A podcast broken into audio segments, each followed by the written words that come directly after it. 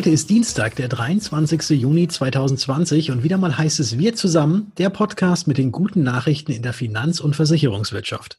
Mein Name ist Patrick Hamacher und heute wie immer ebenfalls mit dabei Dr. Rainer Demski. Rainer, einen schönen guten Morgen. Moin, lieber Patrick. Wie geht's dir in Würzburg aktuell? Warm.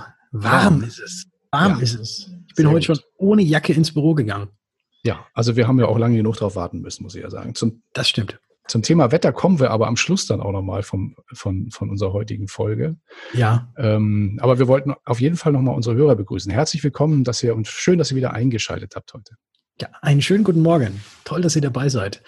Weil wir haben nämlich heute auch äh, viele tolle, interessante Nachrichten für euch. Und das erste ist etwas, du hast mit dem Christian Schwalb über Worksurance gesprochen. Genau. Habe ich Christian gehört. Einen, richtig. Den Christian, der ist ja einmal ein gern, häufig und gern gesehener Gast in unseren digitalen Medien hier, äh, auch aufgrund unserer gemeinsamen Vereinstätigkeit beim Verein Zukunft für Finanzberatung. Und er war hier auch schon mal im Podcast dabei und hat ein bisschen aus seinem Unternehmen berichtet, wie die das Thema Corona angegangen sind. Äh, genau, aber diesmal zu einem Spezialthema und zwar dem Thema Worksurance. Das ist also ja eine Art Arbeitsgruppe, die sich da gebildet hat zum Thema Biometrie ähm, die, ja, sagen wir mal, ein Internetprojekt gestartet haben, die dieses Thema in Richtung Endkunde fokussieren soll. Aber ich denke mal, wir lassen mal den Christian jetzt im Interview selbst zu Wort kommen, mal erklären, was es damit auf sich hat. Das machen wir.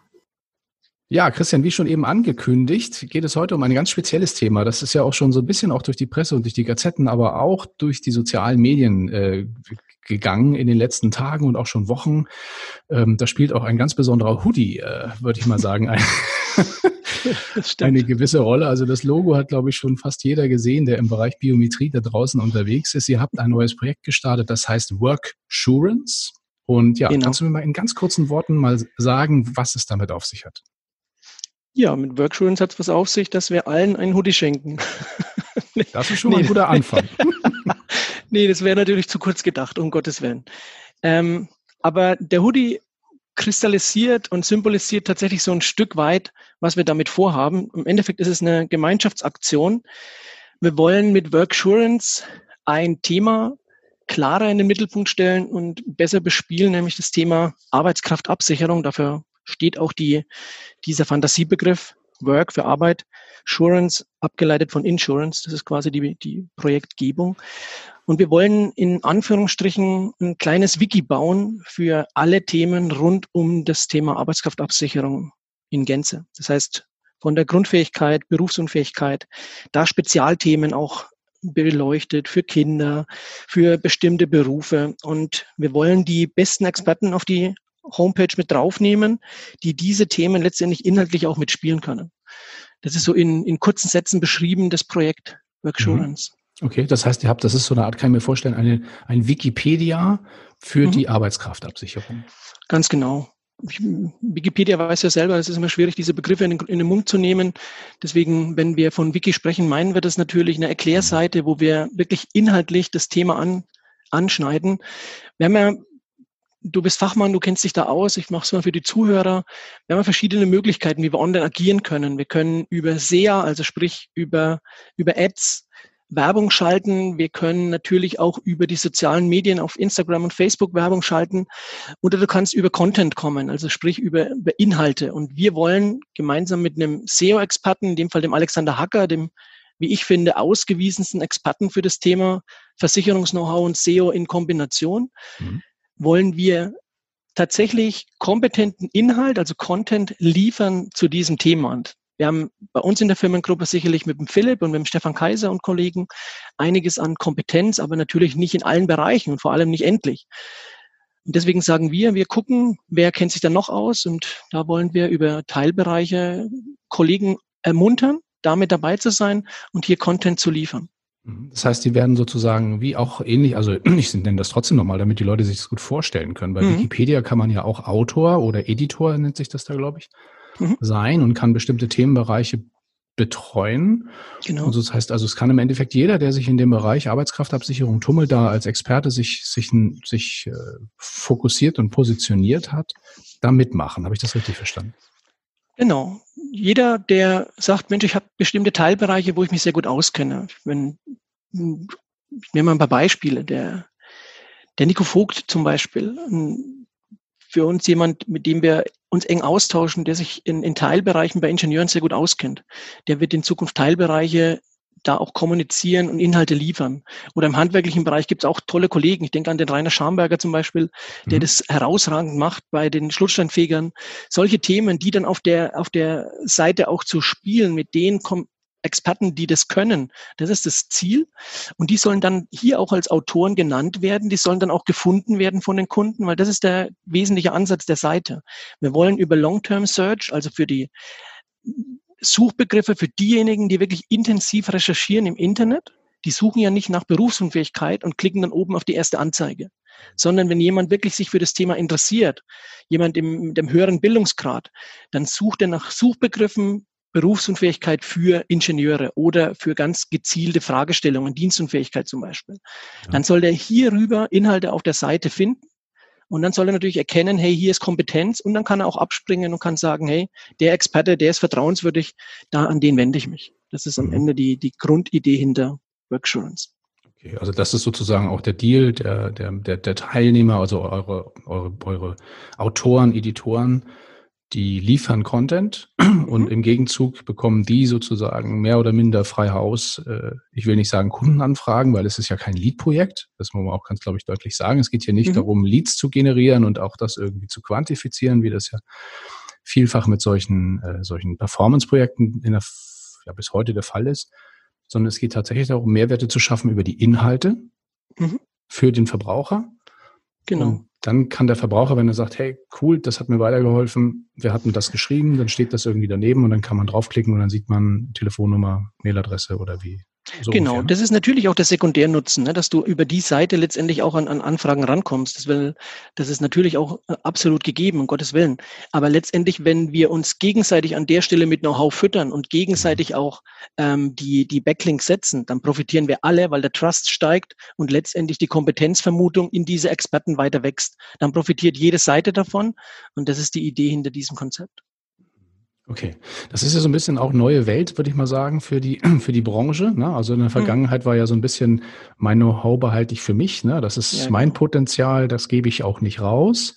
Das hier geht ganz bewusst einen anderen Weg. Das Know-how wird geteilt. Mhm.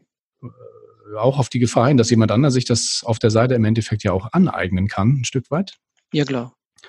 Aber nichtsdestotrotz setzt ja da auf Kooperation.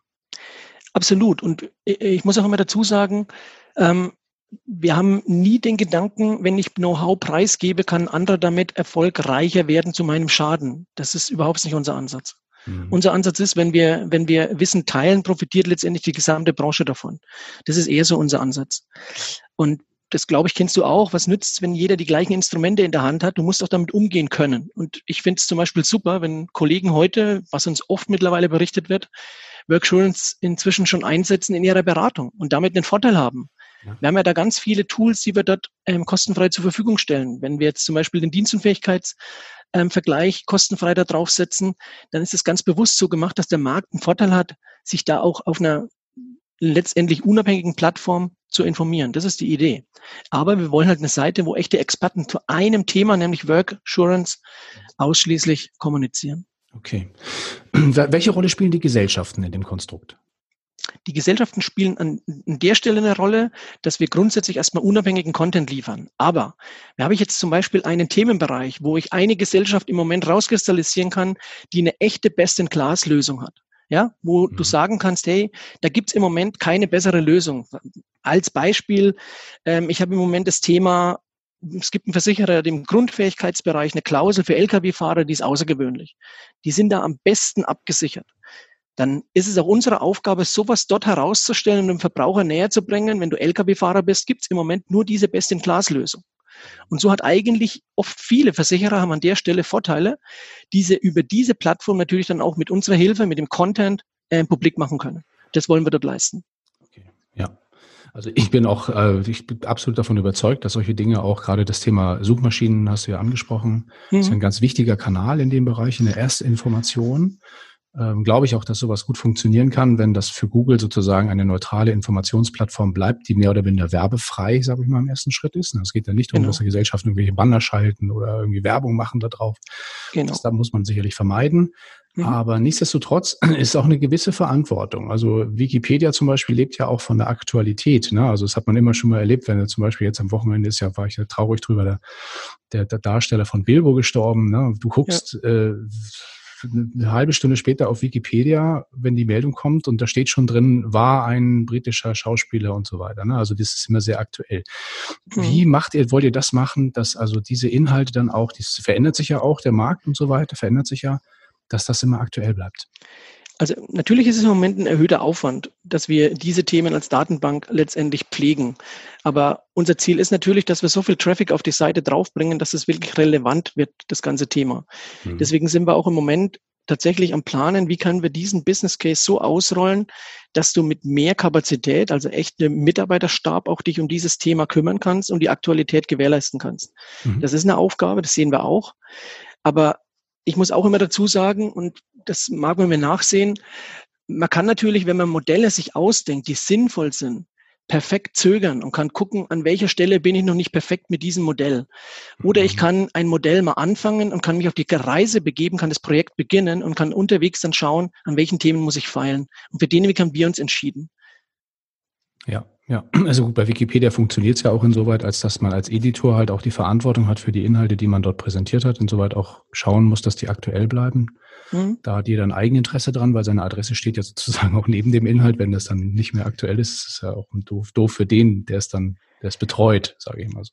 Also das will ich noch ergänzen. All diejenigen, mit denen wir uns committen, die mit auf die Seite draufkommen, mit denen haben wir auch klare Vereinbarungen, dass die regelmäßig Content liefern müssen und dass ja. die ihren Bereich letztendlich auch aktualisieren müssen. Ja. Das regeln wir natürlich im Hintergrund immer, weil letztendlich geben wir die Plattform dafür her, dass wir sagen, das ist Experten-Know-how, dann mhm. müssen wir das natürlich auch gewährleisten. Also ich glaube auch gar nicht, dass also, ich sag mal, je mehr in der Plattform ist, desto geringer wird der Aufwand mit neuem Content, mhm. sondern man, es geht eher darum, sagen wir mal, die, die Plattform tatsächlich aktuell zu halten. Genau. Ja, absolut. Ja. ja, wenn ich jetzt als Vermittler, also auch für unsere Zuhörer, die jetzt hier aus dem Vermittlerkreis unterwegs sind, mhm. ähm, wenn ich jetzt sage, coole Idee, habe ich auch Ahnung von, möchte ich mitmachen, was kann ich tun? Wendet euch an die Protagonisten, das kann der Philipp Wenzel sein, das kann unsere Firmenzentrale sein, die auf der Homepage im Impressum steht, das kann der Alexander Hacker sein. Kommt auf uns zu, zeigt uns, in welchem Bereich seid ihr echte Experten. Mhm. Dann gehen wir ins, ins Gespräch. Wir haben die erste Möglichkeit wäre, über unseren Blog Artikel letztendlich mit zu lancieren und da Content zu liefern, bis hin zum Thema eigene Landingpage für Teilbereiche, die mhm. mit uns zu konzipieren. Ja, ähm, die Homepage haben wir, glaube ich, die Adresse haben wir noch gar nicht genannt, aber den Namen schon, also worksurance.de. Genau. In einem Wort.de. Genau. genau. Richtig. Ja. Ja, und dann kriege ich wahrscheinlich, also kriegt jeder Editor ein Hoodie, ich weiß es nicht. Auf jeden Fall. Jeder, und das ist ja, das, so sind wir eingestiegen, wie kommt man in den Genuss von dem Hoodie? In Genuss von dem Hoodie kommt man dann, wenn man dieses Projekt letztendlich mit äh, mit unterstützt. Im Endeffekt ist das sowas wie unser Mannschaftstrikot für all diejenigen, die ein Stück weit für dieses Projekt mitstehen und sich da integrieren. Und das ist im Moment ist es eine Non-Profit-Aktion aktuell. Und deswegen wollen wir da uns auch ein, ein, Stück weit dankbar zeigen bei all denen, die da dabei sind. Und jetzt, wo es dann ein Business Case werden kann, ähm, musst du natürlich auch schauen, dass du qualifizierten Content dazu bekommst. Sehr gut. Bei dem Mannschaftstrikot kommt deine Fußballervergangenheit durch. Das finde ich super. Das passt auch als Allegorie sehr gut. Ich wünsche euch mit dem Projekt total viel Erfolg, dass ihr also auch an, auch bei Google an die Spitze der Tabelle kommt mit dem Projekt. Sehr gute Assoziation. Nehme ich gerne an. Vielen Dank. Ja, dann sage ich vielen lieben Dank für die Einblicke, auch für die gerne. Informationen für unsere Zuhörer. Dann, äh, ja, wir haben uns sicherlich zu dem Thema nochmal wieder, wenn es in die nächsten Schritte geht. Danke dir, Herr Christian. Danke auch. Bye bye. Und auch von mir ein ganz herzliches Dankeschön an Christian. Und wir bleiben auch mal direkt in der Branche für die Branche mit einem kleinen Update in Sachen des Jungmakler Award. Infolge der Corona-bedingt ja nicht ganz einfachen zurückliegenden Wochen haben die Kollegen der BBG als Ausrichter des Awards sich dazu entschieden, die Anmeldefrist um zwei Wochen zu verlängern. Das heißt, ihr könnt euch noch in diesem Jahr, also bis zum 15. Juli 2020 anmelden. Und das sind genau noch 22 Tage. Also für jeden, der jetzt gedacht hat, ah, jetzt ist es schon fast ein bisschen zu spät, kriege ich noch alles zusammen, sei Entwarnung gegeben, ihr habt noch ein bisschen Zeit, aber macht das Ganze. Am 15. Juli ist dann wirklich Schluss mit der Bewerbung.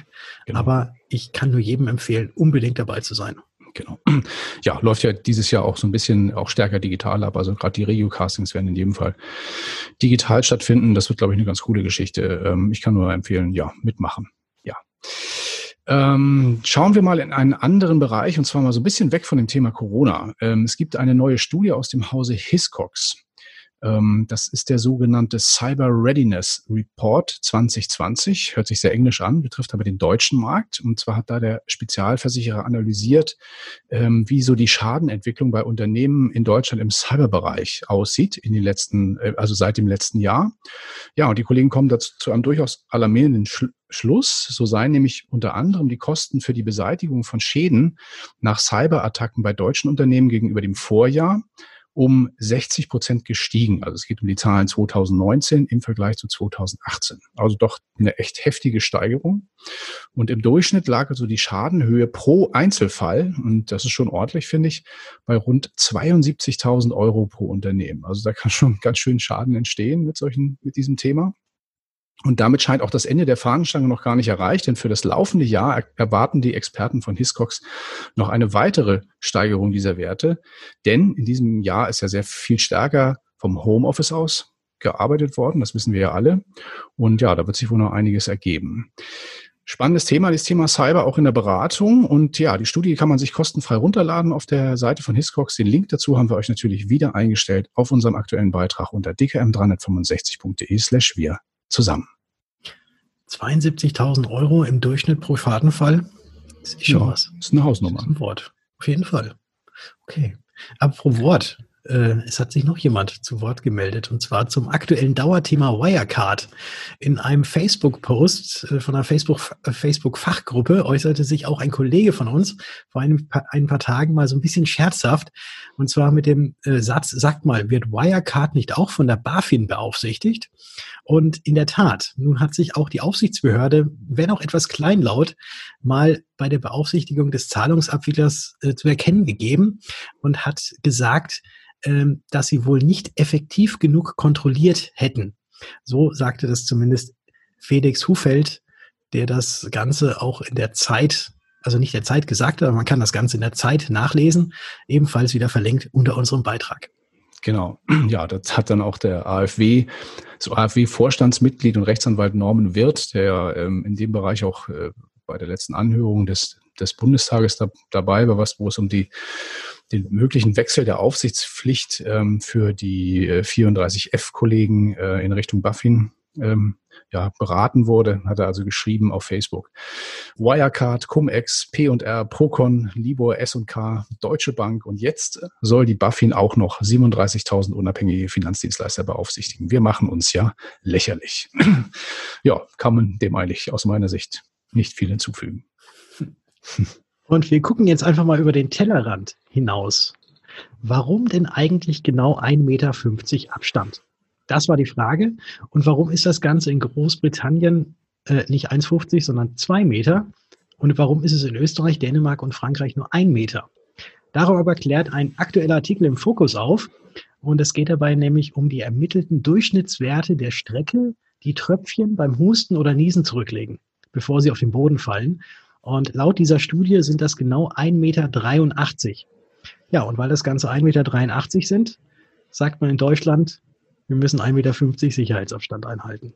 Genau. Ich hatte mich auch tatsächlich immer schon gefragt, weil am Anfang, als es losging mit Corona, waren in den Supermärkten überall so ein bisschen zwei Meter und dann hat man ja diese 1,5 Meter eingeführt.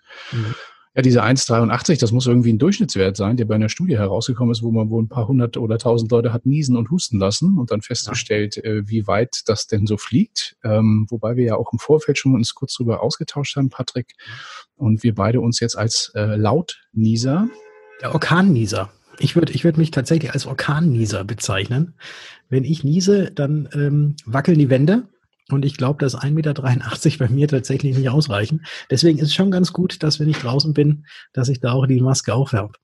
Ja, das Lautniesen, das hat übrigens mir mein Opa beigebracht.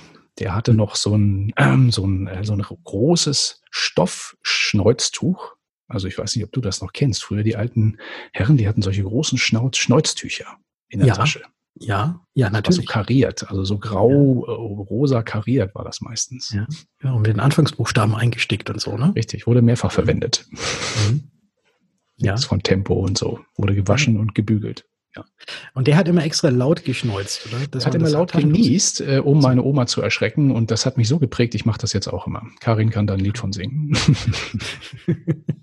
Meistens im ich habe ja gehört, ich habe ja mal gehört, wenn man so niesen muss und das Ganze unterdrückt, dass dann irgendwelche äh, Sachen im Kopf platzen. Siehst du? Siehst du? Laut niesen ist also gesund. Lass es raus. Lass es raus, aber am besten in die Maske und nicht. Oder in die Armbeuge, ne? So war's. Oder in die Armbeuge, genau, ja. Genau. Oder natürlich, wenn man in der Kasse schneller nach vorne kommen möchte, dann.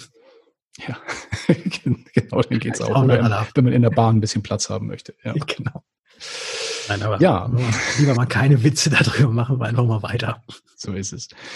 Ja, wir sind ja für die Good News hier zuständig und das ist tatsächlich momentan so ein bisschen schwierig. Ne? Also angesichts von Tönnies, äh, Wirecard hatten wir angesprochen, zu Tönnies und Stuttgart wollen wir hier nichts sagen. Das ist einfach, sind keine Good News, die lassen wir hier einfach mal, einfach mal weg. Und das ist gar nicht so einfach tatsächlich, wenn man so in der Recherche ist, da so wirklich die Good News rauszufinden, aus der Branche und auch darüber hinaus. Aber in dieser Woche gibt es tatsächlich äh, eine Richtung, in die man schauen kann, und das ist die Richtung nach oben, nämlich zum Wetter. Ja, das soll nämlich in dieser Woche fast überall in Deutschland sommerlich warm und sonnig werden. Du hast es am Anfang auch schon gesagt, in Würzburg ist es schon angekommen. Mhm. Äh, in München hat es gestern nochmal kurz geregnet, aber es scheint auch hier jetzt tatsächlich sich durchzusetzen und ja, wie auch schon geschrieben, also es gibt einen Artikel im Spiegel, wo da so ein bisschen gezeigt wird, wo findet welches Wetter statt. Das sieht wirklich sehr schön aus für fast alle Regionen in Deutschland. Das ist wunderbar und ich wollte jetzt gerade eigentlich sagen, wir könnten eigentlich mal wieder einen Grill rausholen, aber wir unterhalten uns schon so häufig immer über das Grillen. Das lassen wir jetzt mal sein. Nee, das wollen wir nicht sein lassen, weil ich habe äh, gestern so. nämlich eine Sendung bekommen von, von Amazon. Ich habe mich, also ich bestelle, ich auto mich mal, ich bestelle hin wieder was bei Amazon. Ja. Und zwar ist das, und das werde ich auch beim nächsten Grill mal ausprobieren. Ähm, dies ist also eine, eine Grillsoße, die heißt oh. Hellfire. Ui. Hellfire mhm. Hot Sauce. Ja. Da steht, da ist so ein Sensenmann abgebildet, da steht drauf Fear This. Und das ist eine Soße, die ist ähm, fast, ja, also ist, ist gefertigt aus dem Carolina Reaper. Sagte mhm. der Carolina Reaper was? Der sagt mir überhaupt gar nichts, aber es klingt scharf. Ja, Carolina Reaper ist die angeblich die schärfste Chili der Welt. Äh, wird auch auf solchen Chili-Wettbewerben immer eingesetzt, um die Teilnehmer, äh, sagen wir mal, ins Finale zu bringen. Mhm. Ähm, soll sehr heftig sein. Gibt es auch viele, kann man mal auf YouTube gibt's lustige Videos, wo Leute das probieren. Ähm, ja, ich bin sehr gespannt auf die Soße. Und wenn wir dann mal grillen, Patrick, dann bringe ich, die wird sicherlich nicht so schnell alle. Mhm. Dann bringe ich die mal mit. Okay. Wie viel Scoville hat die denn? Du, das ist zu klein gedruckt. Ich werde das aber, das, ich werde, ich brauche eine Lupe dafür, weil die Schrift ist zu klein. Mhm. Ähm, ich finde das raus. Ich werde in der nächsten Folge werde ich darüber aufklären und auch dann bis dahin habe ich sie auch schon getestet. Dann Aber teste sie am berichten. besten heute direkt, damit in drei Tagen, wenn wir wieder aufnehmen, dann auch wieder sprechen kannst. ja. Schauen wir mal. Genau. Ja, womit wir auch schon wieder, ähm, sagen wir mal, am Ende angelangt sind unserer heutigen Folge. Wir freuen uns, dass ihr wieder eingeschaltet habt. Schön, dass ihr dabei wart.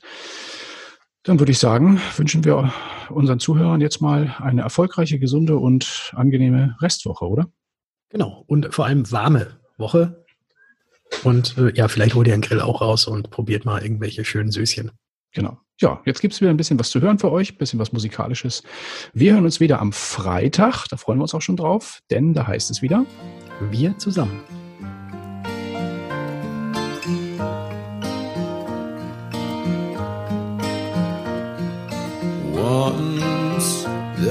Was kid who got into an accident and couldn't come to school. But when he finally came back, his hair had turned from black into bright white.